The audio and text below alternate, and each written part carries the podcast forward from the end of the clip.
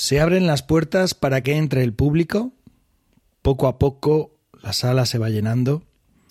Es un grupo de personas que ha venido a escuchar cuentos, que ha venido para irse de viaje, cada uno a su manera, cada una a su manera, y todos y todas al mismo tiempo.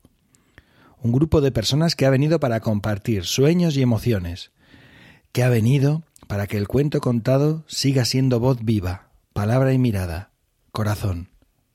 Comenzamos.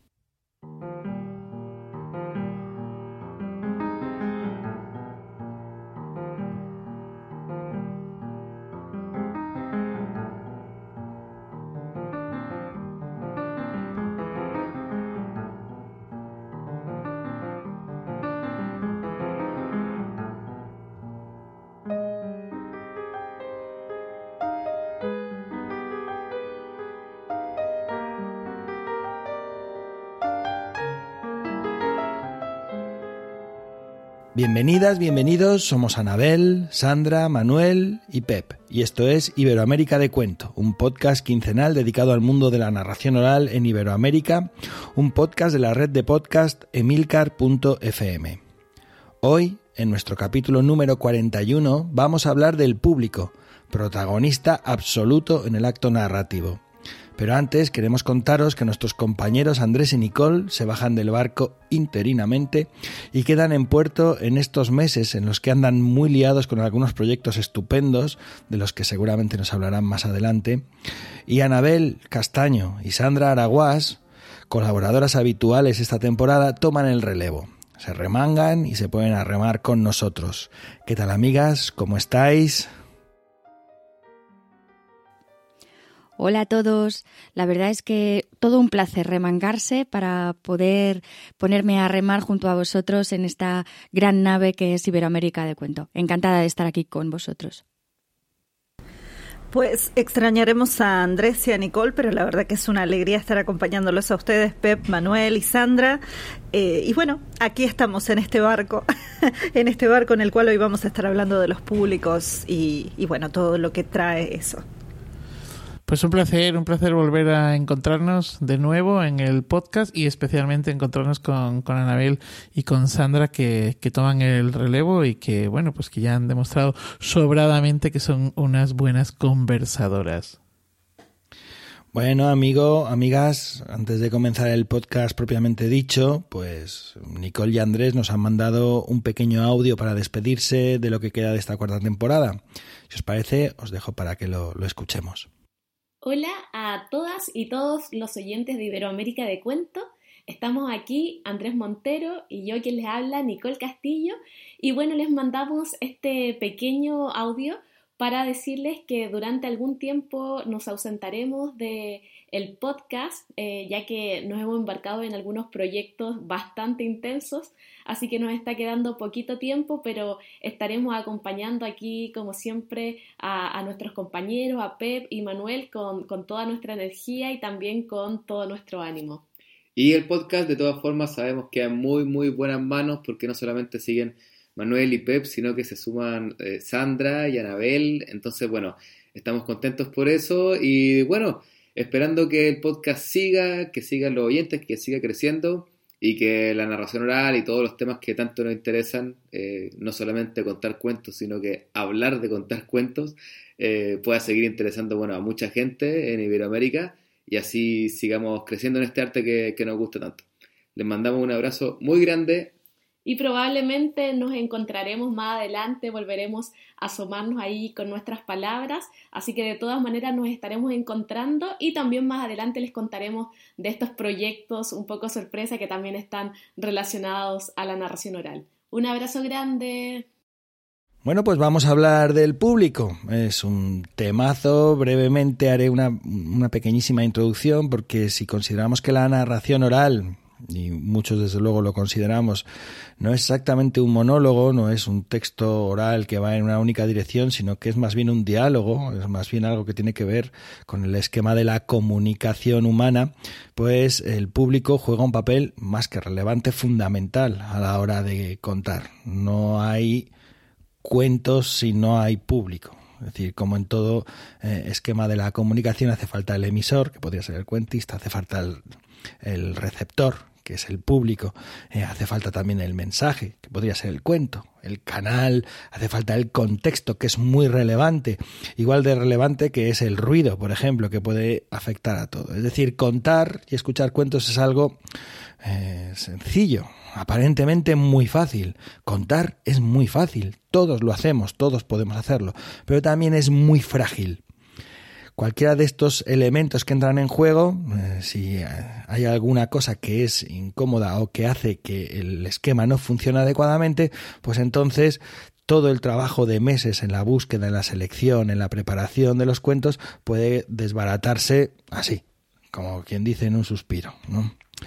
Por eso el público juega un papel determinante en esto que es contar cuentos. Además, eh, tenemos que pensar que como el público juega este papel determinante, no es lo mismo que haya poco público o que haya mucho público. No es lo mismo si la disposición del público es adecuada o no, si el lugar donde está el público está preparado o no, si el público es esto que llamamos público cautivo o no, si el público es un público homogéneo, es decir, que tiene edades, intereses comunes, colectivos similares, eh, o no, o si es un público variado, con edades muy dispares, con intereses muy variados, con centros eh, de atención muy, muy amplios, pues entonces eh, a la hora de contar todo esto va a afectar eh, determinantemente y con mucho peso en lo que es el cuento que vamos a contar, que vamos a escuchar, que vamos a disfrutar, a disfrutar o, si me permitís, en algunos casos, que vamos a padecer. Entonces, dicho todo esto, yo creo que podríamos empezar con eh, una cuestión que quizás podríamos tocar solamente por encima, que es la escucha. ¿no? Eh, claro, en un acto de comunicación es fundamental que eh, los dos interlocutores escuchen. Nosotros hemos hablado ya en varias ocasiones en el podcast que a los buenos narradores también se los distingue porque son grandes escuchadores que están atentos, pendientes del público, pendientes de la historia, pendientes del contexto, pendientes, pendientes, saben escuchar, no es una escucha, a veces no, no hay un diálogo fluido evidente, sino que es un diálogo más sutil, ¿no? unas señales que vas percibiendo, ¿no?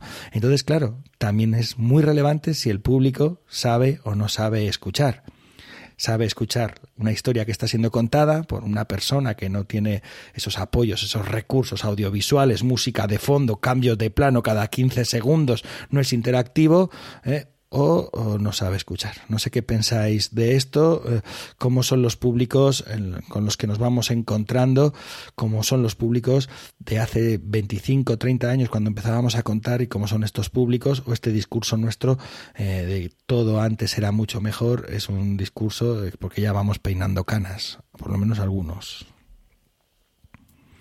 Manuel, Anabel, Sandra. Me quedo pensando en que hay una cosa muy diferente entre un público que ya está ejercitado, que ya está acostumbrado a escuchar a quienes cuentan, que está acostumbrado a engancharse en el hilo de una historia, sea larga, corta, compleja o no, eh, y un público que también sea nuevo. Y en ese sentido, eh, un, público que ya viene ejercitado con esta práctica de conocer la narración, de conocer lo que son las historias en voz alta, obviamente que va a tener una escucha mucho más profunda. Eh, porque por supuesto no es lo mismo contar tal vez en una fiesta de cumpleaños o en un espacio ruidoso donde la gente está constantemente dispersa eh, y con ese tipo de atención que vos mismo mencionabas, Pep, ¿no? La, atención que tiene que ver con la pantalla, con la inmediatez, con los efectos, eh, los efectos llamativos constantemente, constantemente y que incluso en la actualidad las propias estrategias de las redes sociales entrenan a la gente a tener una atención cada vez más dispersa. Entonces es interesante pensar en eh, esos ejercicios. Y muchas veces se distingue eh, un público que tal vez no tenga esos músculos eh, encima, digamos, trabajados, pero que sí en algún momento ha... Em, ha sido escuchador de algo, de alguna experiencia en su vida, porque eh, en general responden mucho mejor incluso si son públicos nuevos, ¿no? donde no tienen, digamos, esta práctica. Y uno después les pregunta y te dice, ah, bueno, yo lo que pasa es que contaba, por ejemplo, ese, ese tipo de cosas, pensaba. No sé qué dice el resto. Bueno, eh, bueno, yo estoy de acuerdo con lo que estáis comentando. A mí, sinceramente, me gusta bastante el público nuevo, porque creo que en general el público nuevo eh, tiene ahí una parte de la escucha que, que, que la sorpresa de lo que tú estás haciendo, la sorpresa de tu trabajo, ese momento, ese aquí, ese ahora que se produce, eh, engancha a ese público. No, no siempre, ¿vale? No siempre, no, pero, pero me gusta cuando a veces en, en las sesiones te encuentras con que pues termina una sesión y te dicen el bibliotecario te dice o la bibliotecaria te dice aquello de, jo, pues el público de hoy era todo nuevo, o sea, solo habían repetido muy poquitos, ¿no? Que esto está ocurriendo ahora mismo bastante con el tema de la pandemia, porque eh, se perdió un público, ¿no? O sea, se perdió el público que creció, además, por ejemplo, en las, en las funciones familiares, un público que creció, o en las funciones con adultos, pues un público también que ha cogido cierto miedo, ¿no? Entonces, cuando, vamos, igual estoy de subidón, ¿eh? Últimamente con el tema este de, del público nuevo, pero casi como que, me apetece mucho ese, público nuevo. Y luego también creo que es importante eh, ese público adulto que eh, a lo mejor no tiene así, o sea, no, no, no es un público que, que, venga de escuchar, pero es un público que respeta bastante, porque tienen esa educación del adulto que, que los, los más pequeños pues no tienen, no sé.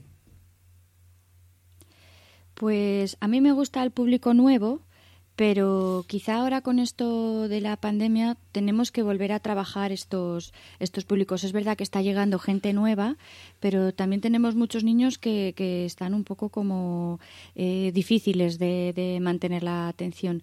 Eh, bueno, y con Pep hace poquito hablábamos de pequeños de tres años y de, claro, ellos no han tenido esa, esa formación todavía, no han oído nada y como que es un poco más complicado poder retener su atención o, o que estén con todos los sentidos puestos en la, en, en la sesión. Pero por otro lado, me gusta mucho lo que comentas del público adulto.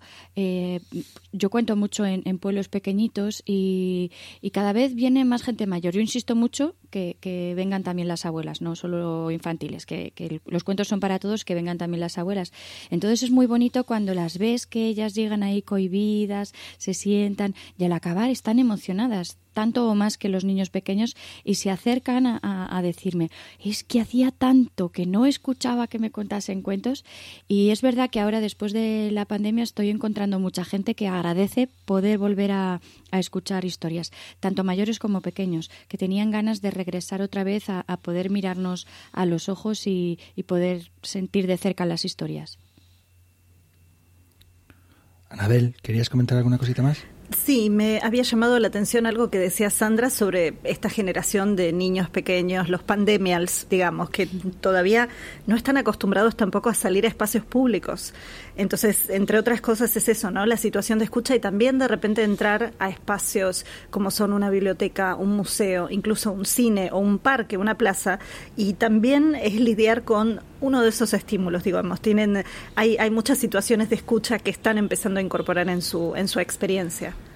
Eh, hay una cosa también que es muy interesante, creo, y a veces incluso con los públicos más complejos, más difíciles, más desentrenados, más reticentes a la escucha, eh, lo que ocurre es que detrás de todo ese artefacto, de, ese andamiaje de estímulos, de ruidos, de, de cosas que te entretienen, que te despistan, detrás de todo eso están los seres humanos de siempre.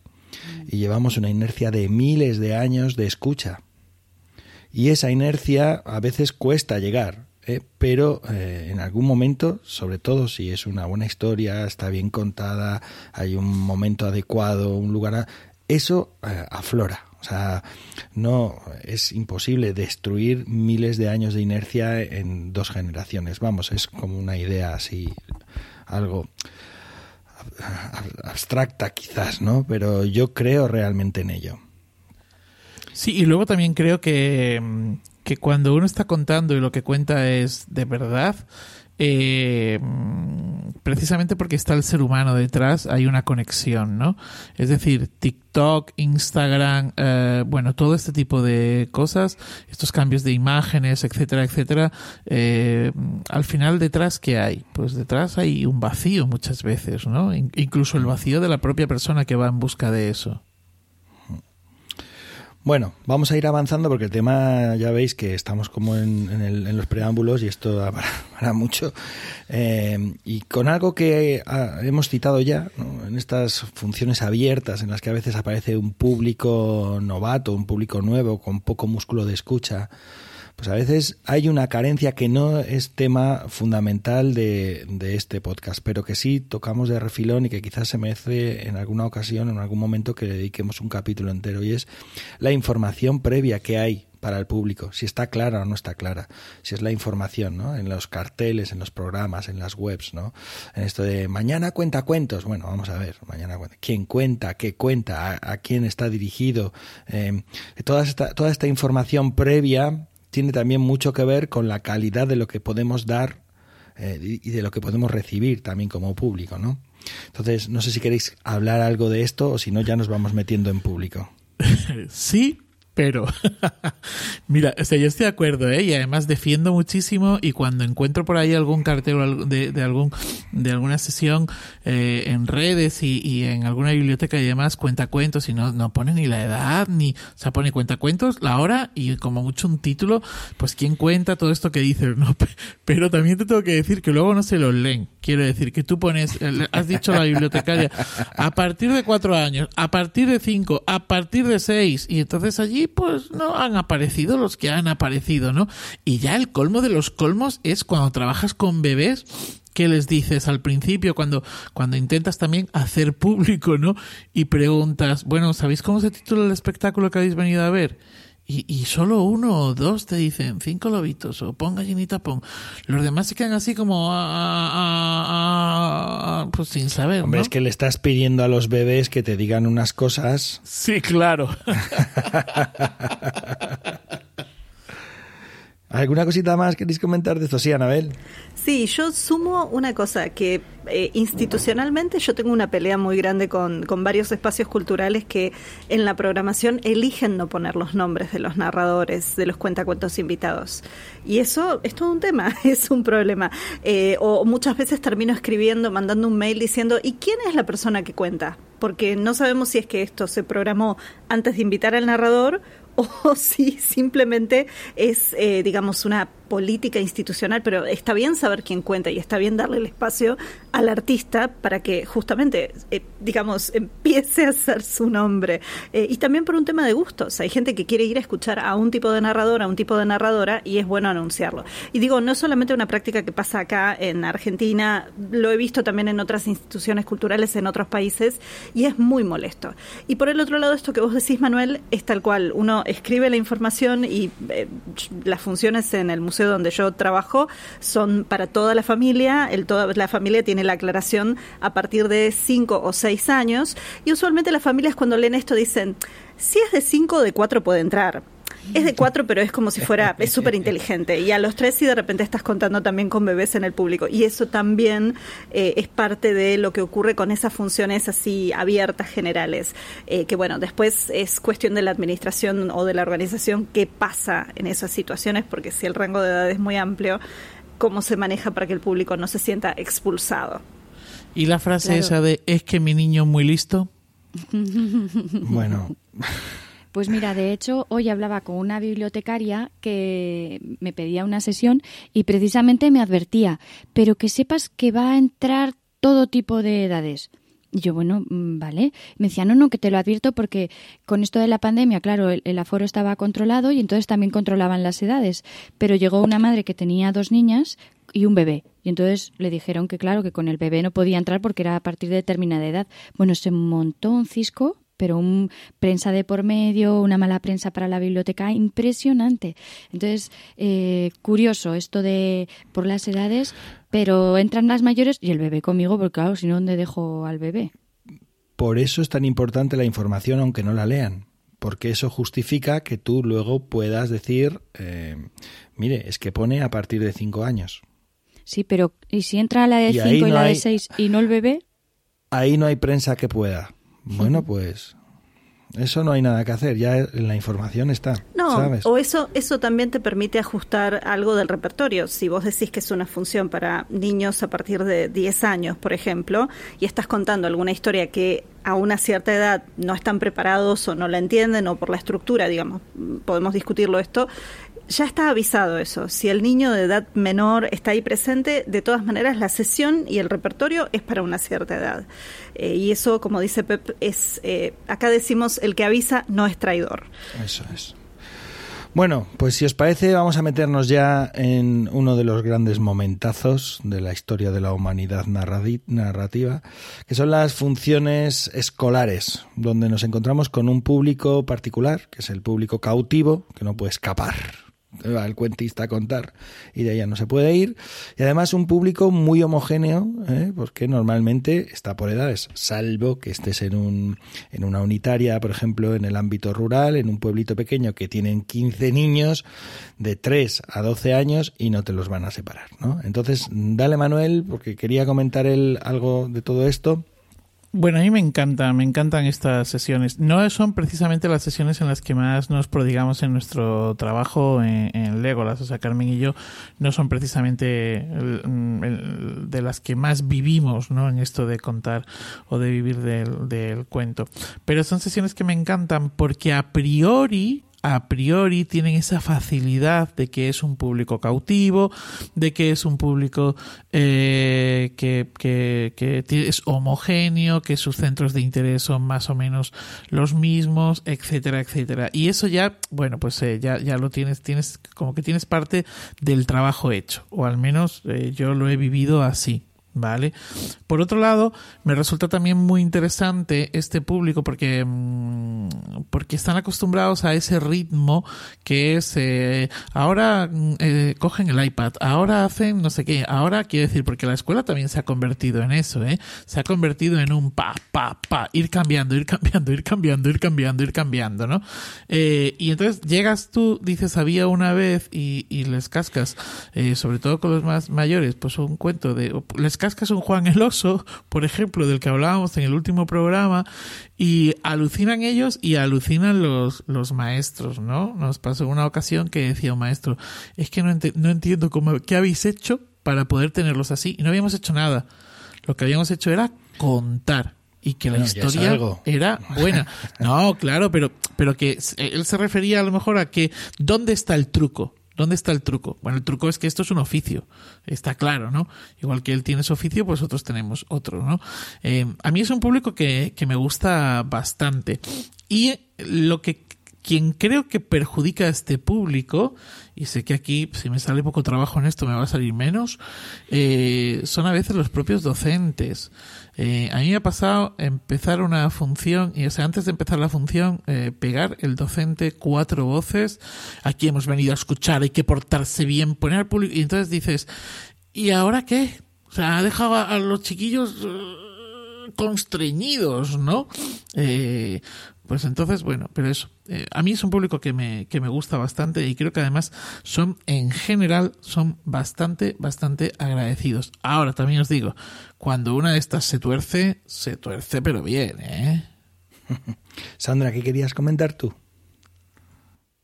A mí la verdad es que las escolares me gustan un montón y hago tanto de coles grandes como, como crash, como unitarias.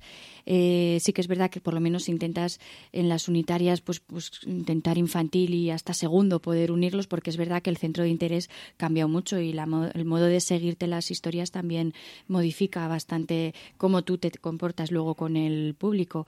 Pero son preciosas. La mayoría de las veces acabas y, y se acercan a ti a decirte, ¿vienes mañana? El viernes que viene vuelves. y eso es precioso. Ese rato que les has hecho salir de, de, la clase y estar en otro mundo es que es completamente mágico. Normal, normal que lo reclamen para más días de la semana. Yo esto de las funciones familiares, eh, de la, perdón, de las funciones escolares siempre me recuerda a los manuales que se empezaron a publicar a principios del siglo, bueno, y a finales del siglo XIX, a principios del XX y finales del XIX. O sea, los primeros están publicados ahí, hace ya casi, no sé, 150 años, ¿no? Que estos manuales solían venir acompañados con una cantidad de cuentitos agrupados por edades para contar. ¿no? Por ejemplo, en España, el, eh, el Pues Señor de Elena Fortún o la hora del cuento, me parece, ahora no recuerdo, la hora del cuento, me parece, de, de Montserrat del Amo, también vienen eh, con un listado, ¿no? O, el de eh, contar con, eh, cómo contar cuentos, ¿no? El, de O'Brien, ay, Dios mío, el otro, también de principios del siglo. Es que hay varios libros publicados que tienen incluso el mismo título, ¿vale? entonces, resulta que muchos de ellos vienen con una selección de cuentos agrupados por edades, es decir, para niños de 5 a 7 años, estos cuentos. Entonces, claro, eso mm, es, eh, entendedme, eso es anormal. Lo normal era que el grupo fuera muy variado a la hora de contar y escuchar cuentos. Lo que pasa es que cuando empieza a utilizarse el cuento contado como el recurso de animación a la lectura en las aulas, pues eh, estos manuales están pensados pues para estos ámbitos, ¿no? que como se va a contar a unas edades concretas, homogéneas, que se supone que tienen unos centros de interés similares, pues agrupamos también los cuentos que pueden estar interesados para ellos. ¿no?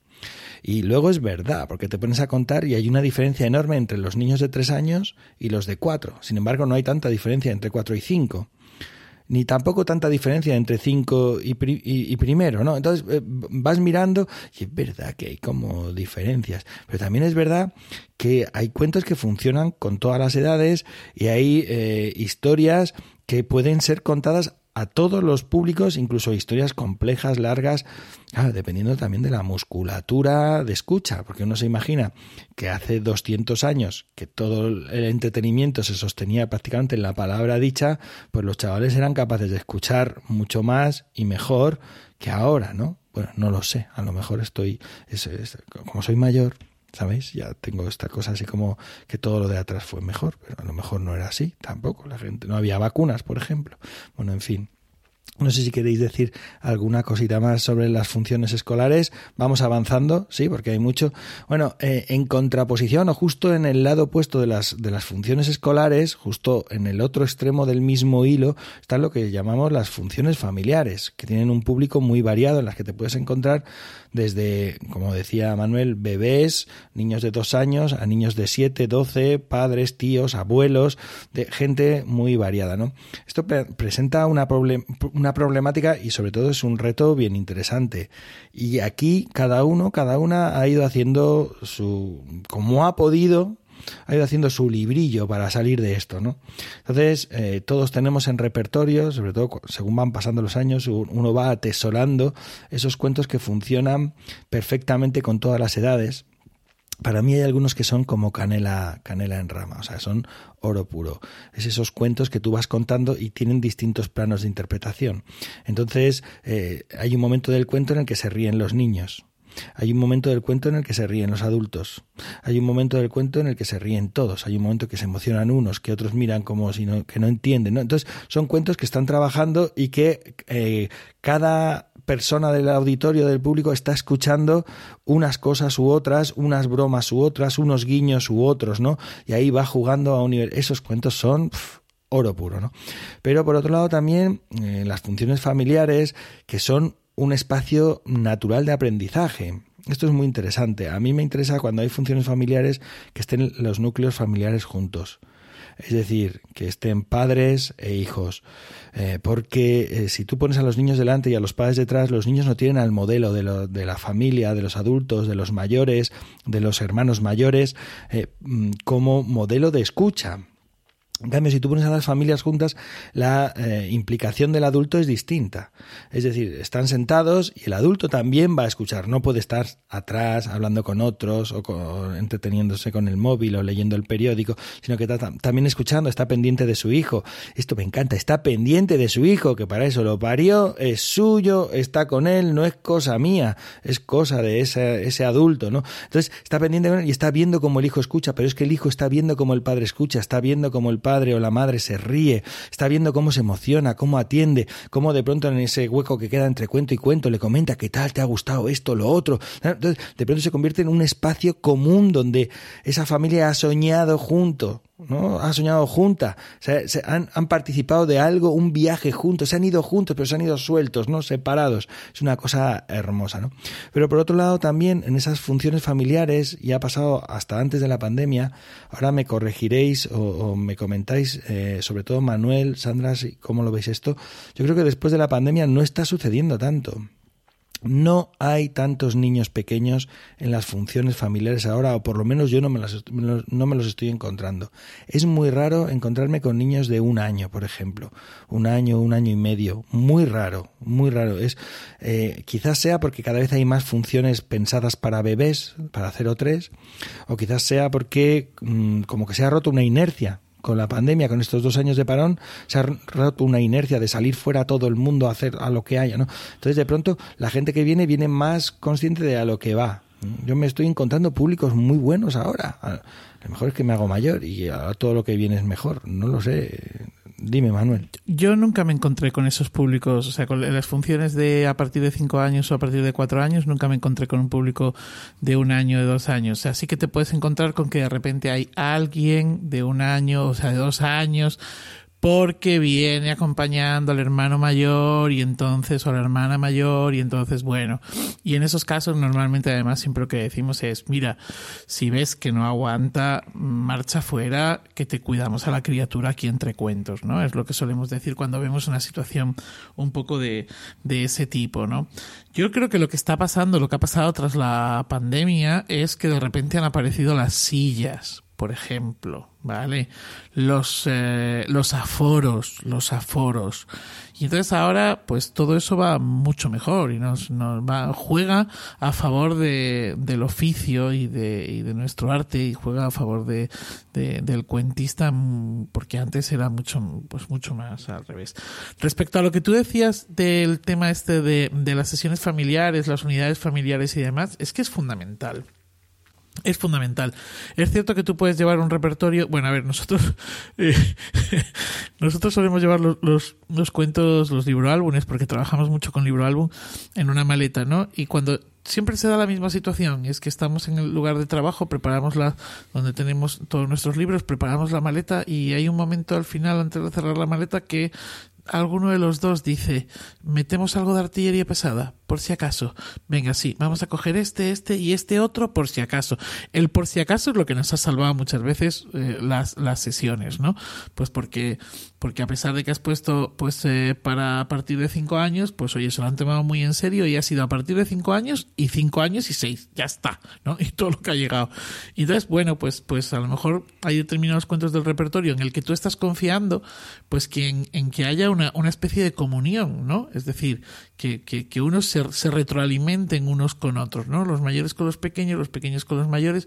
Bueno, y luego lo de las unidades familiares es muy interesante porque es que esto tiene que ver con la atención.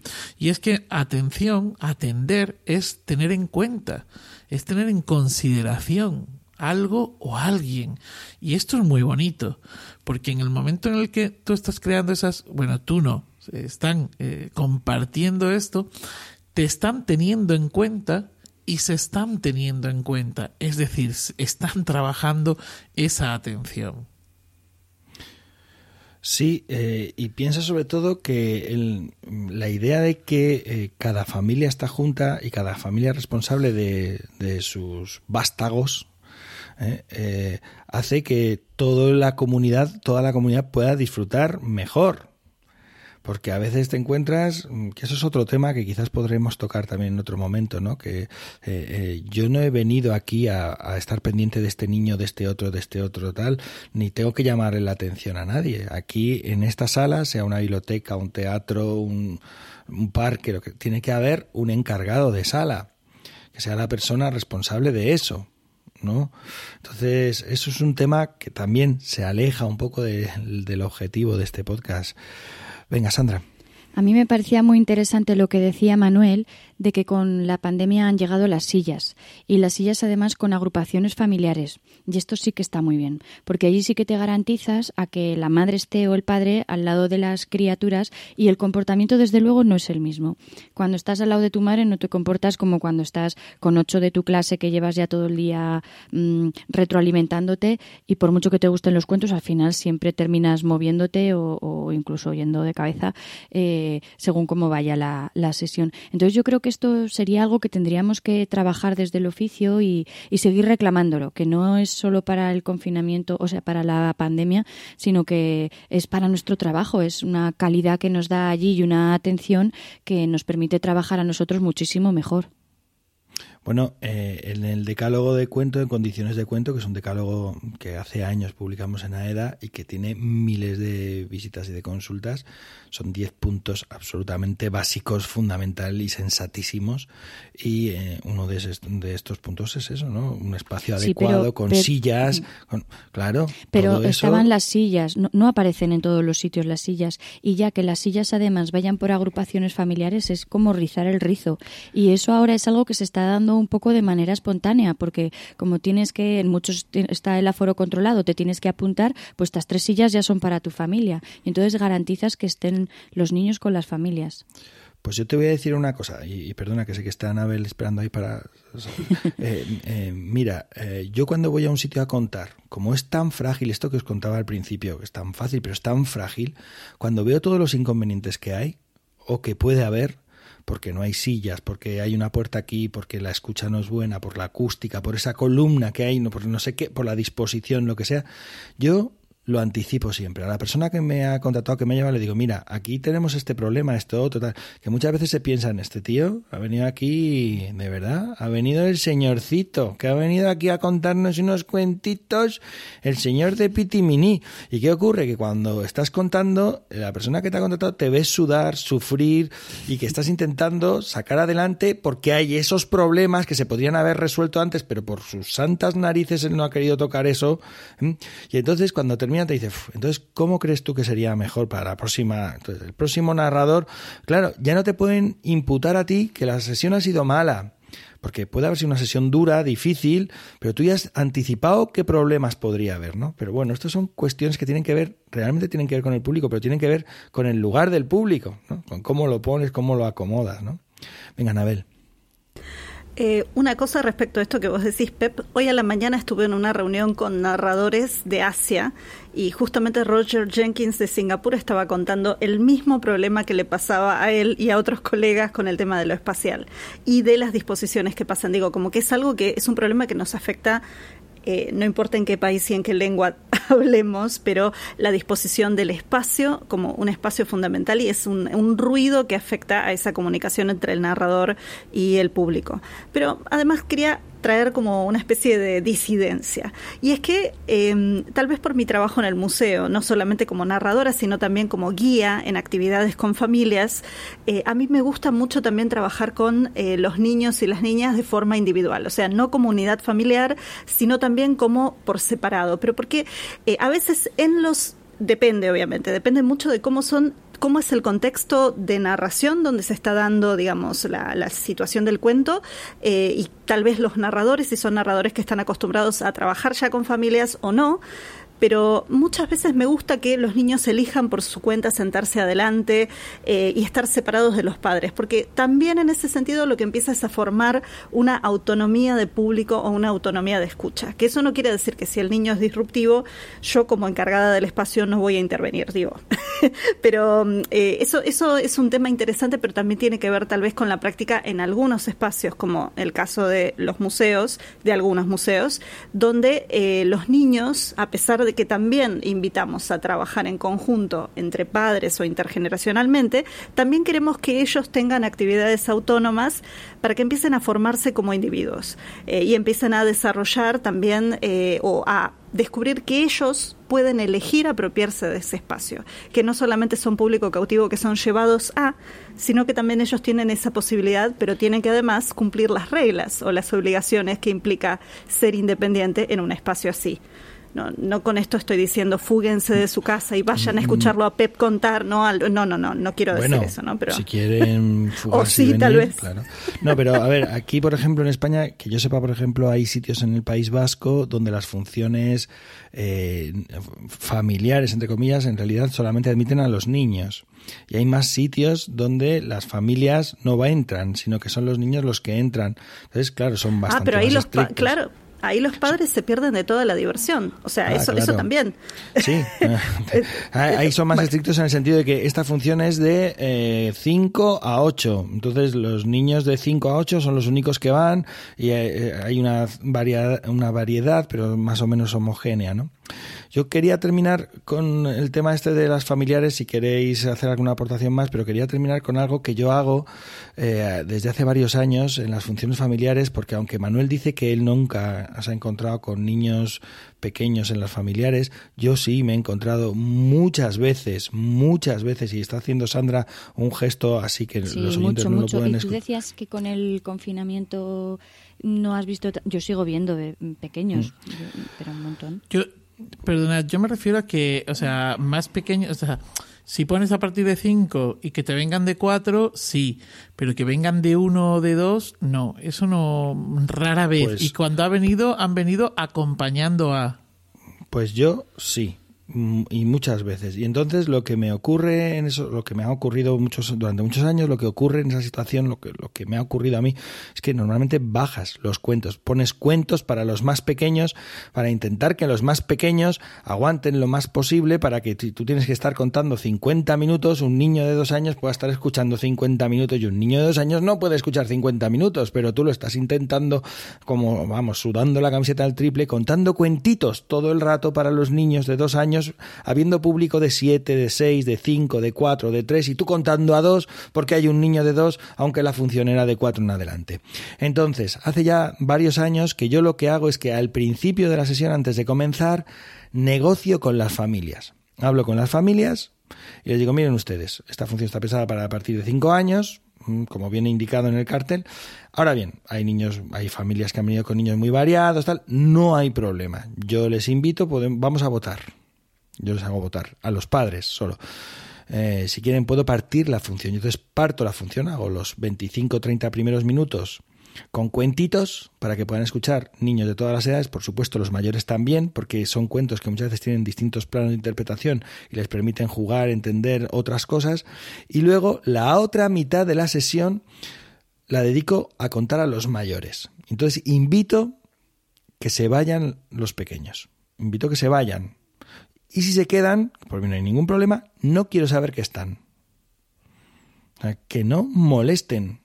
Porque yo voy a contar a los mayores. Si los mayores no han molestado cuando han estado escuchando a los pequeños, entonces yo les hago votar a los padres. Y si los padres votan que sí, la responsabilidad no es ni de la biblioteca, ni del encargado del centro cultural, ni del cuentista. Han sido las familias las que han decidido.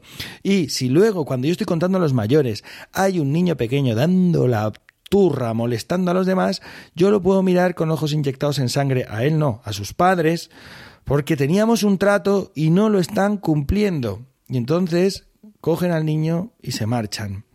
Para que yo pueda seguir contando a los mayores que ya que han venido puedan escuchar esos viejos grandes cuentos que duran 30, 40 minutos y que nunca podemos contar cuando hay niños pequeños porque no tienen esa musculatura de escucha o ese interés o esa capacidad o tienen otras cosas que hacer en la vida, ¿vale? Entonces, yo lo de partir la sesión es una cosa que me funciona muy bien y que lo vengo haciendo desde hace, eh, pues, ahora ya 5 o 6 años y, bueno, tengo escrito en un artículo que se han leído bastante y que os animo a que probéis hacer eso, porque en verdad es una, una propuesta que funciona y que es cómoda, o sea Habrá que saber bien negociar, ¿eh? Porque yo he probado a veces cuando tienes pequeños y, sugieres, igual hasta aquí ya han tenido suficiente, salimos y, los padres están tan emocionados que no, no, aquí no nos movemos ninguno. yo lo negocio al principio y además lo justifico porque vosotros que traéis a vuestros hijos que tienen dos años ahora y os gustan que escuchen cuentos, os gustará igual que cuando tengan ocho años sigan viniendo a escuchar cuentos porque también hay cuentos para ellos. Y claro, muchos padres lo entienden. Siempre hay alguno, o puede haber alguno, que le cueste algo más. Pero muchos lo entienden. Y se van. Eso queda un poco raro, ¿eh? La primera vez queda un poco raro, porque en mitad de la función hay gente que se levanta y a veces te quedas en cuadro. O sea, te quedas con un tercio de la gente, pero no pasa nada. Que quieren escuchar un cuento de 40 minutos y ahora es el momento. ¿no? Bueno, eh, Sandra, ¿por qué no nos hablas algo de esta otra opción que podríamos tocar eh, hablando del público? ¿Hay diferencias en el, entorno rural y en el entorno urbano? No es que pensemos que tú estás más en los pueblos, ¿no? Pero a lo mejor ahí tienes alguna aportación interesante, ¿no? Que, que podrías darnos para el podcast. Pues la verdad es que reflexionando sobre temas sobre el público, pues veía que cuando estaba pensando en un tema concreto yo decía, jolines, pero es que se me comportan distinto, no, no, no es lo mismo. Claro, cuando hacemos sesiones para público urbano y en las carteles, yo nunca pongo edades, normalmente no suelo poner edades, a menos que las bibliotecarias pues sí que me dirijan las edades que ellas quieren destinar, no suelo poner edades, suelo poner público familiar. ¿Y qué ocurre? Que en el, en el público familiar, en el entorno urbano, eh, se reduce mucho. El entorno familiar es el niño de, de 3 a 6 o 7 años y los padres. Si acaso te llega alguna abuela porque está cuidando del niño y entonces lo tiene que llevar a la sesión de cuentos, pero se limita mucho, se limita un montón. En cambio, mm, será por la realidad rural que tenemos nosotros aquí, pues cuando las sesiones son para público familiar en pueblos, la realidad que llega a las sesiones es muy diferente.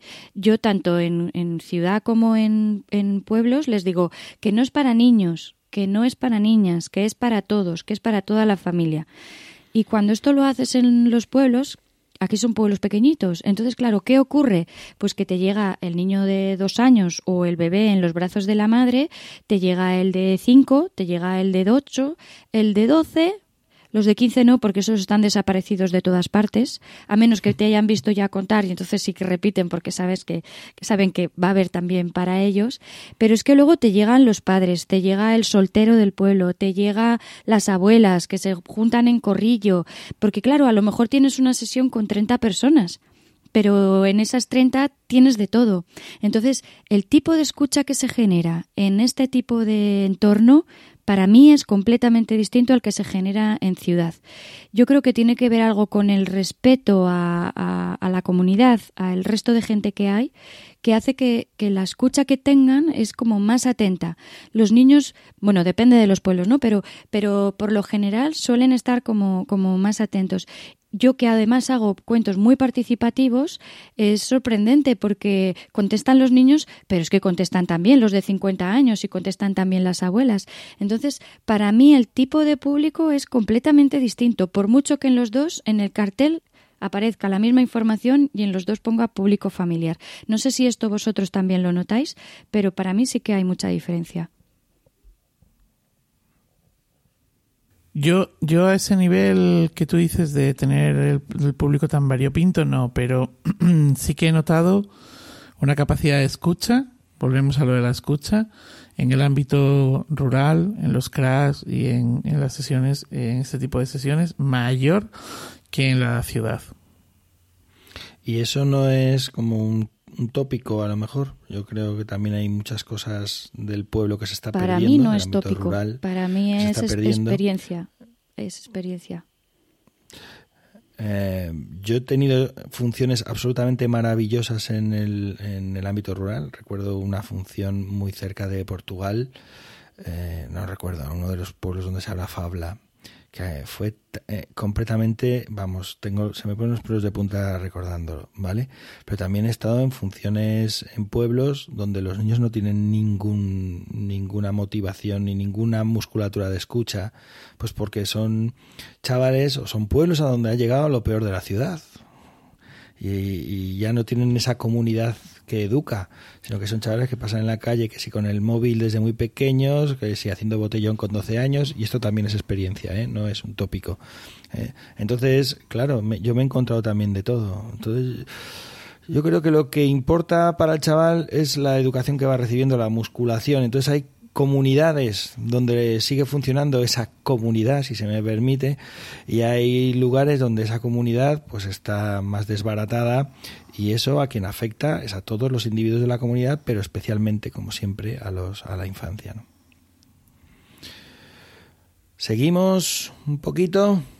Venga, Anabel, cuéntanos eh, el público en otros espacios que no son espacios escénicos, que no son espacios mm, pensados o habituales para la escucha de cuentos como, como la biblioteca o el colegio, sino otros espacios, ¿no? O el teatro o el centro cultural, otros espacios como por ejemplo el museo, ¿no?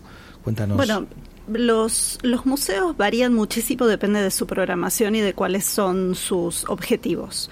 En el caso del museo donde yo trabajo, que es el etnográfico en Buenos Aires, hace 17 años que cuento ahí adentro y desde hace 15 años que tenemos sesiones de narración oral con eh, narradores invitados. Y entonces la digamos, la persistencia, para decirlo de alguna manera, ¿no? O la insistencia con la narración oral ahí presente, sí lo que ha generado es un tipo de público que en un punto me recuerda algo de esto que dice Sandra, porque eh, las sesiones de público son familiares, eh, y el público es variadísimo. Y tenés, eh, por más que muchas veces, sobre todo al principio, eh, por un tema de que las autoridades del museo cuando me daban permiso para hacer las sesiones de cuentos estaban pensando en actividades familiares, lo que se buscaba era, digamos, una promoción que estaba más orientada hacia lo infantil. Y sin embargo, los adultos empezaron a venir también por cuenta propia.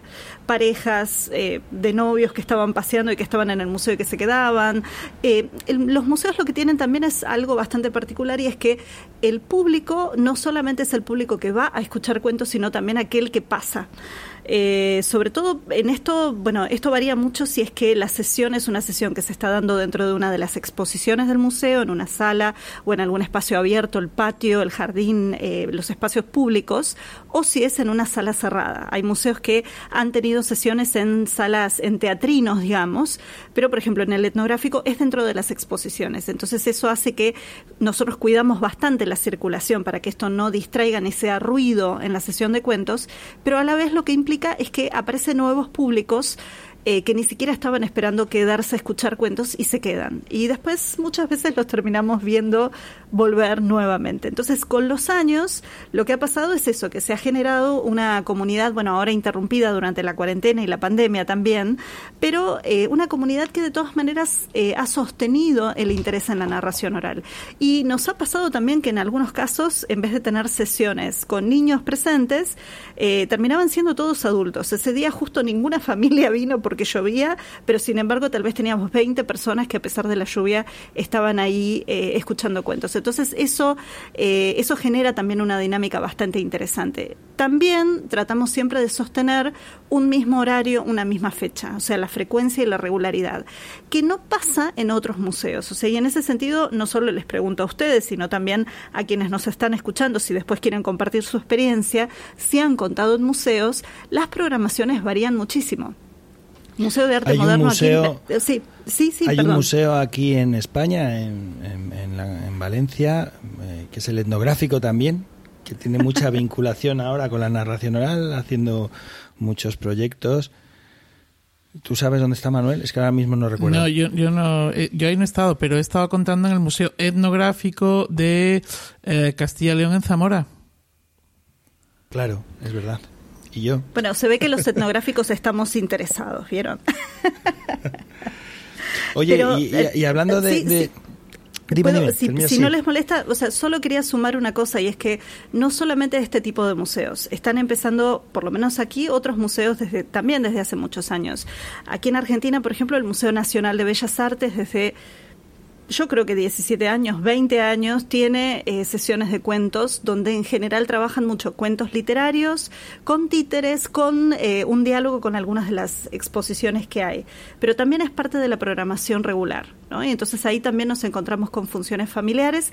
Esas en general tal vez están más orientadas a un público infantil, específico con edades, pero de todas maneras también ahí uno puede empezar a encontrarse con eso. Eh, por eso te digo, la, las propuestas de los museos varían muchísimo. Yo en otros museos, por ejemplo, me han invitado a contar, pero haciendo improvisación sobre las obras de la sala. Y entonces terminábamos construyendo una narración colectiva entre todos los niños y familias que habían asistido a ver los cuadros después de conocer algo de la historia de la persona que los había pintado. Eh, por eso varía mucho, pero creo que las mejores instituciones culturales alternativas al menos desde mi propia experiencia, obviamente, tiene que ver con esas instituciones que sostienen y mantienen una programación durante mucho tiempo, porque eso forma públicos, genera, eh, se termina convirtiendo como en un espacio más en los cuales además de ir al teatro, la gente sabe que puede ir al museo a escuchar cuentos un día del mes. Oye, y eh, hablamos del museo como un espacio de cuentos, al fin y al cabo los cuentos son patrimonio, los cuentos de tradición oral, eh, pero en un espacio como un centro comercial, Manuel, que también hay lugares así, no sé si hay el patrimonio, que no se vende, no sé. A ver, eh, bueno, yo creo que un centro comercial o un parque comercial no son el lugar ideal para los cuentos. Lo que pasa es que también es cierto que depende mucho de cómo sea ese centro comercial. Y quiero contar una experiencia que se está llevando a cabo aquí en Alcalá de Henares. Hay un parque eh, comercial. Además, ellos hablan de ello como parque comercial y no centro comercial, porque es, es un espacio al que a todas las tiendas y los lugares de restauración se accede desde la calle. Es decir, es, más un parque que un, edificio cerrado, ¿no? Y donde, donde se, se, se, puede meter así como el mogollón de la gente. Y ahí, eh, bueno, pues es un, es un sitio en el que han tenido siempre una preocupación cultural. De manera que, mm, que es que la gente en Alcalá de Henares sabe que en este centro comercial, eh, perdón, en este parque comercial, se llama Cuadernillos, pasan cosas, pasan cosas culturales. Hay conciertos, hay eh, un mercadillo de artesanía, hay un, mercadillo de autoedición de, editoriales que se autoeditan, es decir, hay mogollón de cosas y hay cuentos y los cuentos están funcionando y están funcionando porque, entre otras cosas, eh, han, sabido encontrar el espacio o hemos sabido encontrar el espacio porque detrás de la programación eh, está mi empresa también. Eh, hemos sabido encontrar el espacio y, y, nos dejan hacer, ¿no? Nos dejan hacer. Eh, y luego, bueno, también por la, por la calidad, yo creo también de los narradores que saben a lo que vienen y que también pues son camaleónicos y se adaptan, ¿no?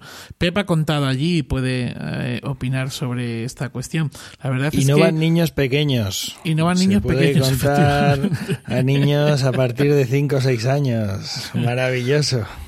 Sí, pero ¿Y fijaos... ¿Tienen, ¿Tienen límites de tiempo?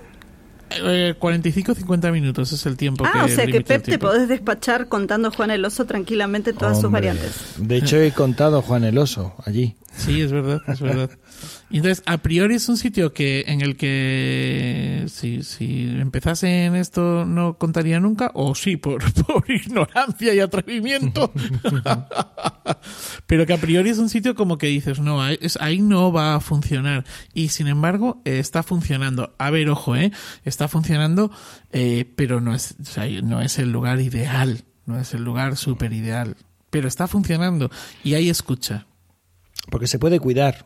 Es decir, eh, hablas del museo, hablas del parque comercial. Yo he contado sitios muy peculiares. Seguro que nos podemos hablar de esto.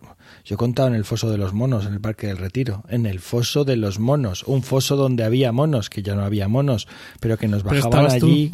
Eso es, mírame, que yo parezco un poco así, ¿no? Ya sabes. Y bajaban al público ahí, al foso de los monos, un espacio totalmente eh, absurdo para contar y funcionaba porque lo cuidaban. Ahora terminabas de contar y resulta que en la parte de arriba, donde la gente se asomaba cuando había monos para ver a los monos, estaba la gente mirando a qué ocurría ahí abajo, ¿no? Entonces era como, bueno, en fin, eh, las cosas pueden ser difíciles, pero se pone cuidado Mm, igual que hemos dicho que es fácil, que es frágil, también es un, una disciplina artística muy versátil, ¿no? Bueno, eh, oye Manuel, hemos hablado en algunos momentos, ya ha salido algo del podcast, el tema de contar a bebés. Yo lo veo raro eso ahí porque lo de los bebés es que los bebés no tienen orejas todavía y, y, y no pueden aguantar un rato. Bueno, aquí podríamos, yo creo que esto además hay que meterle el diente en algún momento en un podcast a lo que es contar con bebés o lo que yo llamo oralidad con bebés, ¿no? Pero eso lo dejamos para, para otra ocasión. Sea como sea, las sesiones que hacemos en concreto en Legolas de oralidad con bebés, son sesiones en las que creemos, entre otras cosas, que estamos empezando a hacer público. Porque, mm, porque empiezan con, a tener esa escucha y se dan situaciones eh, absolutamente maravillosas. Maravillosas de empezar, son espectáculos que duran a lo mejor 25, 30, 35 minutos como mucho, muchísimo, eh, al menos los que nosotros tenemos en repertorio, y, y de repente el bebé se pone tieso, eh, empieza a escuchar y está enganchado toda o casi toda la función.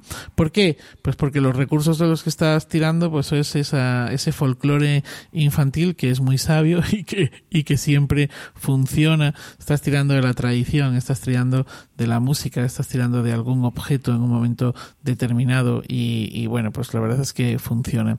Pero sobre todo, una de las cosas que, en las que yo últimamente ando con los bebés dándole vueltas es esa responsabilidad que tienes con ellos y con las familias, con ellos y con las familias, de que están empezando a escuchar. A ver, están empezando a escuchar como público, ¿de acuerdo? Escuchar por los oídos, las orejas o lo que eh, cada uno haya traído puesto de casa, lo llevan haciendo desde hace tiempo, ¿no? Pero que hay una, una responsabilidad grande y estás educando también a los padres, si es que no vienen educados ya, ¿eh? Que muchos, es verdad, que tienen muy claro que eh, quieren que los chiquillos empiecen a participar de estas actividades.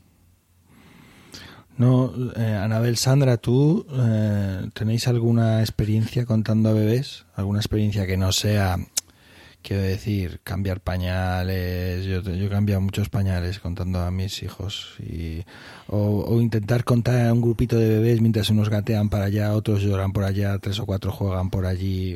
Una función, lo que se dice, ah, aquí, Aquí en, Argentina, aquí en Argentina tenemos algunas, aquí en Buenos Aires al menos algunas colegas que son especialistas en contar a bebés y a deambuladores, como les dicen a esos de dos o tres años que van toqueteando todo. Eh, no, las experiencias deambuladores. Sí, las experiencias que yo tengo han sido breves, pocas, en el museo o con sobrinos, así que no puedo decirlo sistemáticamente así como Manuel, pero creo que es un tema que da muchísima tela para cortar y además pensando también en las nanas, por ejemplo, que son parte de esa oralidad mágica y magnífica. Yo sí que he contado para bebés, pero sobre todo en en, centros, eh, en guarderías, no, no en bibliotecas. Y, y, es verdad, esa, esa descripción que ha hecho Manuel, que de repente ves que se ponen tiesos y que abren los ojos y las orejas, funciona fenomenal. Bueno, hay que, hay que adaptar el tiempo, eh, la forma de, no la forma de contar, más bien los textos que hay que, hay que contarles para ellos. Y como dices, Anabel, yo creo que hay especialistas en, en contar para bebés. Por ejemplo, tenemos a la Euroescuela que también hace un gran trabajo para bebés aquí en España pero bueno, mm, quizá no sea mi público preferido, me gusta un poquito más mayores, pero la verdad es que disfruto con ellos también un montón. No es el público habitual al que suelo dirigirme. Pues están bien tiernos, Sandra. sí, el pollo al cilindrón así con bebé. no, te creas, sé ¿eh? que hay algunos que yo los miro y digo, este ya no entra en el horno. No. Oye, mira, yo voy a pegar el salto eh, de los bebés a los adolescentes, porque también es ese público particular, es un público que en muchos casos es un público cautivo. Es raro tener sesiones abiertas para público adolescente, aunque yo he vivido ese milagro en varias ocasiones en mi carrera cuentística eh, y con incluso con aforos llenos de jóvenes que es una cosa absolutamente muy, muy emocionante. ¿no? Pero normalmente el público adolescente es un público cautivo, normalmente os vas a contar a secundaria, institutos, y además un público muy prejuicioso, que viene con muchos prejuicios, los cuentos son para los niños. ¿no? Entonces, cuando no, mm, digamos, tienes algo a favor que es que por lo menos se van a librar de esa hora de matemáticas o de inglés y bueno, lo que sea con tal de no... Pero yo muchas veces les pido al profesorado, le digo, mira, yo solamente necesito que me escuchen un minuto. Con que me escuchen un minuto es bastante. O sea, pido que me ayudéis el primer minuto. Pues yo, los profes mm, se disponen al alumnado en la sala, intentan desactivar los núcleos bomba, es decir, los tres o cuatro chavales que sabes que si están juntos eh, se van a dedicar a entretenerse entre ellos o a boicotear. Entonces, eso se desactiva muy rápido, muy fácil. Pones uno aquí, otro allá, otro allá, tal, los pones separadicos y el primer minuto consigues que te estén escuchando y si en el primer minuto tú ya les has captado la atención, ellos de pronto se dan cuenta de que lo de los cuentos es cosa suya también, que también mola mucho, ¿no? Entonces, por un lado está eso, por otro lado está el profesorado de secundaria que muchas veces te contrata y cuando has salido después de las funciones te dicen, menos mal que funciona, porque es que con los de primero y segundo de eso no sabemos qué hacer, no nos atrevemos a llevarlos al teatro, no sabemos qué... Y entonces alguien dijo, pues unos cuentos. Y mira, pues aquí tal, están en el instituto, no tienen que salir, no, no, no, no han armado ningún alboroto. O sea, que también están esos prejuicios por parte del profesorado, que ahora bien, hay que decir una cosa, tendrán los que tengan de prejuicio, pero te acaban llevando al instituto para que los chavales no se queden sin ninguna actividad y prueban lo de los cuentos y si funciona, pues ya sabes lo que ocurre, que el año que, siguiente vuelves tú o vuelve un compañero o lo que sea, ¿no? Entonces no sé cuál es vuestra experiencia con secundaria. Para mí es el público fundamental de mi trabajo. O sea, empecé, la primera función que yo hice en mi vida fue con secundaria y es mm, mayoritaria dentro de los espectáculos que yo hago son sobre todo secundaria, tengo muchas familiares y de adultos, pero últimamente, este año, estoy feliz encontrándome a estos seres entre 13 y 16 años, 18 años en algunas ocasiones, ¿no? con los que los paso muy, muy bien. Nosotros la verdad es que trabajamos poco con, con ese público, no porque no queramos, sino porque no nos sale eh, trabajo. Las experiencias con ese público han sido siempre muy, muy buenas. Y como anécdota, decir que en una ocasión eh, justo estábamos llegando al final, habíamos calculado mal los tiempos, había empezado un poco más tarde y sonó el timbre del recreo y entonces eh, los maestros nos miraron, miraron a los chicos y dijimos, bueno, a ver, el que quiera salir, que salga ahora intentando hacer el menor ruido posible, ¿vale? Y muy rápido. Y los que queráis os quedáis, que nos quedan cinco minutos de cuento. Salieron cuatro. Cuatro de doscientos. Entonces, fue absolutamente maravilloso, ¿no? Porque, porque es, que estaban, estaban, es que estaban escuchando y estaban disfrutando, ¿no? Y en general, las, sí, bueno, siempre tienes a lo mejor ese, ese núcleo duro, pero también, bueno, una vez que consigues hacerte con él, con esas, esas combinaciones bomba de las que tú hablabas, por lo general es un público también agradecido. Hombre, es un súper público que además, si disfrutan juntos, yo, mira, en las últimas sesiones empiezo, les digo, mira, porque les digo, os voy a contar cuentos tradicionales, les digo. ¿Sabéis lo que son los cuentos tradicionales? Y es increíble, porque en primaria no paran de hablar y llegan a secundaria y se callan. ¿Eh? Pero eh, en secundaria, de pronto, eh, cuando ya les pero ¿sabéis lo que? Sí, ya hay alguno que dice, sí, pues tal, pues ¿conocéis alguno? Sí, Cenicienta. Claro, pero no queréis que os cuente. No, digo, si me permitís, ya que lo habéis citado, voy a contar Cenicienta. Entonces es como, no, el tío este ha venido a jodernos bien el rato, la hora que podríamos estar. ¿no? Entonces yo siempre les digo, dejadme un minuto. Les digo a los chavales, si me dejáis que os cuente eh, un minuto y si pasado ese minuto no os interesa, me lo decís y cuento otro cuento. Y es maravilloso porque es como, bueno, venga, vale, te dejamos, cuéntanos ese minuto. Entonces yo empiezo a contar Cenicienta. Ese minuto, no, claro, no es la versión de Disney, por supuesto, es una versión jugosita donde hay muertos, trozos de gente y cosas de esas. Caníbales. Yo creo que el truco, el, el truco para, para conectar con, bueno, que ya es para todos, ¿no? Que, cuentes con verdad, pero sobre todo con ellos, con los adolescentes, hay que, hay que mirarles a los ojos y que vean que no estás intentando hacerte el guay para, para impresionarles, no, no estás aquí en este rol de, de profesor, vengo a enseñarte y escucha que esto te tiene que interesar. No, tienes que ponerte a su mismo nivel y, y no prejuzgarlos, que a veces también te ven que vienes de fuera, que me hago aquí el gallito y que sepas ya que te lo voy a poner difícil porque sé que estás pensando que yo soy no sé quién y, es verdad, e, es que en ese minuto que tú estás diciendo, Pep, es lo que va a ocurrir después en, en toda la sesión, lo que pase en ese inicio. Y también un poco lo decía antes Manuel, que pasa en las escolares y pasa también en los institutos. Ojo, cuidado con esos profesores que antes de empezar, bueno, entran allí a, cuchillo ya de huello, que dices, sí, me has asustado más a mí que a ellos, que ya están acostumbrados a, a oírte gritar. Yo este año, por ejemplo, estuve haciendo unas unas sesiones de cuentos que además estaban vinculadas a un programa de UNICEF y que tenía que ver con, con los cotilleos tenían que ser cuentos que intentasen eh, concienciar sobre los cotilleos o, el mal hablar de los compañeros, que yo decía, ay, pobres, a ver cómo metemos aquí esto. Claro, y encima ellos lo sabían, que yo iba para hablar de eso.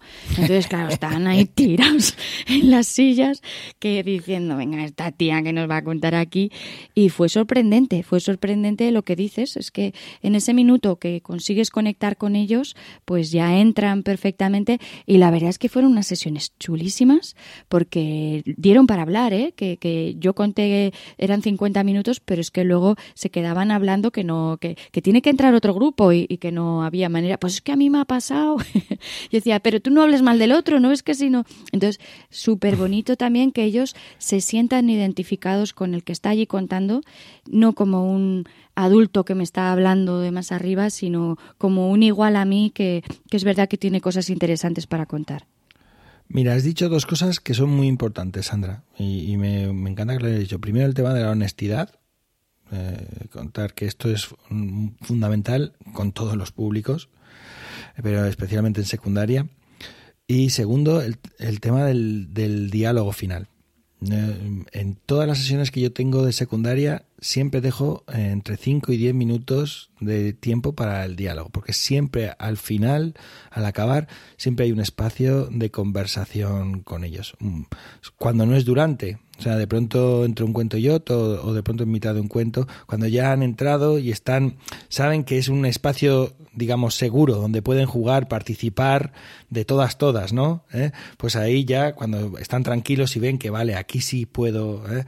pues eh, a veces hay de pronto salen esas cositas, ¿no? Sale, uno comenta tal cosa, otro le responde, otro, o tú mismo desde arriba lo recoges, le das la vuelta, lo devuelves, ¿no? Entonces, eso es fundamental con secundaria. Y una cosa más, y ya termino con esto si os parece, que eh, durante muchos años me di cuenta que yo solo contaba en primera persona cuando contaba secundaria. Cuando contaban familiares, infantiles, todos los cuentos eran en tercera persona, sobre todo tradición, cuentos de autor, pero cuando contaba en secundaria, mm, el núcleo duro de mis espectáculos de secundaria durante muchos años fueron cuentos en primera persona, que lo que intentaban era romper esas barreras de los prejuicios para poder acercarme a ellos y, eh, y empezar a contar ya desde otro lugar. Entonces, eso me di cuenta después, dijo, solo cuento en primera persona cuando cuento en secundaria. ¿no? Entonces ya ha llegado un momento de mi vida que ya no me siento muy cómodo contando en primera persona, la verdad, porque soy otras personas. Bueno, vamos a seguir.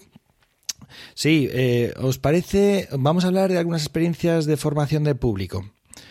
Yo creo que hay otros temas que podríamos tocar, que si pagar, no pagar entradas, que si eh, hay otras cuestiones que se podrían tener en cuenta a la hora de ver cómo las sesiones cambian, si, si hay un público que paga para ir o un público que no paga, que es una función que ya está pagada por la institución. Bueno, estos son otros temas que seguramente saldrán en otras ocasiones. Yo creo que podríamos hablar específicamente de la, de la formación de público, si conocéis algunas experiencias, ¿no? Anabel, quizás. Bueno, eh, algo de lo que yo ya les había contado previamente del trabajo en el museo, en el etnográfico de Buenos Aires, tiene que ver con formación de público, porque una de las cosas que nosotros queríamos era empezar a crear eh, digamos, un público que estuviera acostumbrado a escuchar historias, pero que también supiera cómo era este universo del contar, eh, del, por ejemplo, que el celular no sonara durante la función, de que quienes cuentan son artistas que están además trabajando. Eh, nosotros eh, siempre hemos cobrado a la gorra, digo, justo en relación a esto que vos decías, y por ejemplo, formar al público para la contribución de la gorra, de qué forma, o sea, de qué forma acercarles eso, decir, bueno, que era un trabajo profesional y que, bueno, la gorra era una opción, era parte de esa formación. Em, me parece que algo de todo lo que ya fuimos tocando respecto al público tiene que ver con esa formación, tiene que ver con el tema de darles el espacio a ellos para poder sentir que también pueden escuchar activamente, eh, de que em, comunicar claramente cómo es el espacio que los va a recibir y cuáles son, digamos, los momentos, por ejemplo, no ponerse a conversar justo cuando alguien está contando, eh, que eso al principio, sobre todo con públicas muy nobles, pasa a veces, gente que entra caminando y uno dice, por favor, no, guarde silencio, estas cuestiones. Em, y hay algunas experiencias incluso digamos, en, nuestro caso, que tienen que ver justamente con eh, acompañar también eh, en función de las sugerencias de otros compañeros y otros colegas, eh, e hemos ido como ajustando esta, esta idea de qué tipo de información le vamos dando a la gente cuando damos la bienvenida, la predisposición, la presencia, la propia organización del espacio y la propia recepción de compañeros o colegas del trabajo, del mismo espacio cultural, que no son o no están involucrados con el espacio de narración, pero que sin embargo saben de qué se trata y también tienen como eh, herramientas para poder acompañar eh, o acompañarnos mientras esto se está haciendo. Entonces, parte de todo eso me parece que tiene que ver con esa formación. Y les dejo una recomendación y es que el Teatro Nacional Cervantes, aquí en Argentina, desde hace muchos años que tiene un programa de formación de públicos eh, que viene haciendo distintas experiencias, inclusive con adolescentes, y mucho de esto está publicado. Y mm, es interesante porque lo que hicieron fue justamente sistematizar y trabajar académicamente la formación de públicos al teatro, ¿no? Y esto eh, como recomendación y como punto de interés puede ser algo que también nos sirve para nutrirnos a nosotros e inspirarnos respecto a estas experiencias. Esto por lo menos lo que les puedo decir brevemente teniendo en cuenta que nos estamos pasando de tiempo y que no quiero ocupar mucho más del espacio. Pero bueno, Sandra, ¿vosotros tenéis alguna cosa que, sepáis de, formación? De, no, a, nivel de formación de teatro sí, de formación de público de, y demás sí, pero de a nivel de cuento no, no conozco nada. Bueno, lo que conozco supongo que lo vas a comentar tú. No, bueno, yo lo que más conozco es lo de cuentos con chocolate, que no es un espacio específicamente de formación de público, pero que es el sitio que yo he visto donde mejor público se ha formado. Eh, obviamente el público que mejor se va formando es el que asiste a muchas funciones de cuentos, pero en los cuentos con chocolate, a los que acuden familias, donde cuentan las madres, los padres que van con sus hijos, pues todos los padres están muy pendientes de sus hijos que no molesten a los narradores que están contando, que son otros padres u otras madres, porque en el momento que ellos salen a contar no quieren que nadie les moleste a ellos, porque son narradores, digamos, muchas veces con alfileres, ¿no? O sea, que no se han preparado las, las funciones, tienen su vida y van allí solo para participar en una actividad que consideran educativa e importante para sus hijos. Entonces, claro, las familias de los cuentos con chocolate son familias que acaban teniendo no solamente unos padres mm, eh, muy cultivados, muy musculados en el ámbito de la narración, de de, los, de los cuentos, sino que tenemos unos niños y unas niñas que están muy enseñados a escuchar con absoluta atención, ¿no? Entonces, claro, como son los propios padres a los que les molesta, pues los propios padres se encargan de que no molesten. Pero está muy bien, o sea, como es, como una cosa colateral que apareció en esa actividad de los cuentos con chocolate. No, no era lo previsto, el objetivo era otro. Pero de pronto nos dimos cuenta que esos chavales escuchaban increíble, ¿no? Con el paso de, de los meses. Bueno, pues si queréis vamos terminando ya con lo último, ultimísimo. Mm, dejó aquí Sandra anotada una opción, un tema último para ir cerrando y decía el, pobre, el propio público como espectáculo. What is this? ¿Qué es esto, verdad? Pues eh, es que justo hace 15 días estuve contando en San Juan de Plan y me pasó una experiencia así como muy sorprendente eh, de, de un niño. Es algo que parecía que lo intuía antes, que lo contaba antes Anabel. Y mm, claro, con esto de la pandemia, pues resulta que hay niños que no saben qué es eso de un público pero ya no estamos en ese nivel. San Juan de Plan es un pueblo pequeñito que está arriba de todo pegando con Francia y mm, era la primera actividad que se juntaban las familias del valle encerrado, en una actividad cultural cerrada, porque sí que se habían visto pues en verano o en el cole, pues eso, al, al aire libre, ¿no? Pero era la primera actividad que se hacía así cultural en un espacio cerrado, en una sala. Y entonces fueron llegando todos y fue súper bonito porque ibas viendo que los primeros que estaban ahí esperando, que ya bajé del coche y estaban ahí dando vueltas esperándome, pues eran los del propio San Juan de Plan, pero vino gente también de Plan, vino gente de Saravillo y resulta que fuimos entrando todos en la sala y poco a poco iba llegando la gente, ¿no? Con los coches iban subiendo, había como unas, no sé, 40 o 50 personas y entró un niño de que debía tener como, no sé, un año y medio, un poquito más, pero a los dos años no llegaba. Y entonces entra y, y, yo no había empezado todavía las sesiones, estaba sentando la gente, había niños ya sentados delante, y entonces el niño se queda donde yo estaba mirando hacia el público, pero obnubilado. Para él eso era el verdadero espectáculo. Y entonces estaba con los ojos desorbitados, con una sonrisa inmensa, y su madre decía, claro, es que en todo este tiempo él no había visto tantos niños juntos porque son de un pueblo muy chiquitín y, había estaba él de bebé y poco más. Entonces sí que hay más niños, pero, pero no había visto 20 niños juntos. Entonces ya estaba todo el mundo allí acomodado, sentaditos, y él no se movía de donde tenía que contar yo. Él estaba allí mirando al público, que para él aquello era el verdadero espectáculo. Entonces fue para mí súper bonito. Dije, es verdad, nosotros estamos aquí y estamos disfrutando del espectáculo de ver a la gente contar y a veces lo decimos, que nos perdemos en esos ojos que están volando y que te siguen las manos, que te siguen las palabras. Pues a él ni siquiera le hacía falta eso. Simplemente verlos sentados ahí ya era todo un espectáculo. Pero es más, yo empecé la sesión de cuentos, él se sentó en la falda de su madre y me seguía a los cuentos. Yo veía que él estaba atento y que me iba siguiendo, pero no todo el rato me miraba a mí, es que seguía mirando a los niños, porque para él el espectáculo estaba allí. Entonces fue una experiencia tan bonita que dije, hay que pensar que el público no solo es público, es que también es espectáculo. Qué maravilla esto que cuentas, qué maravilla, es precioso.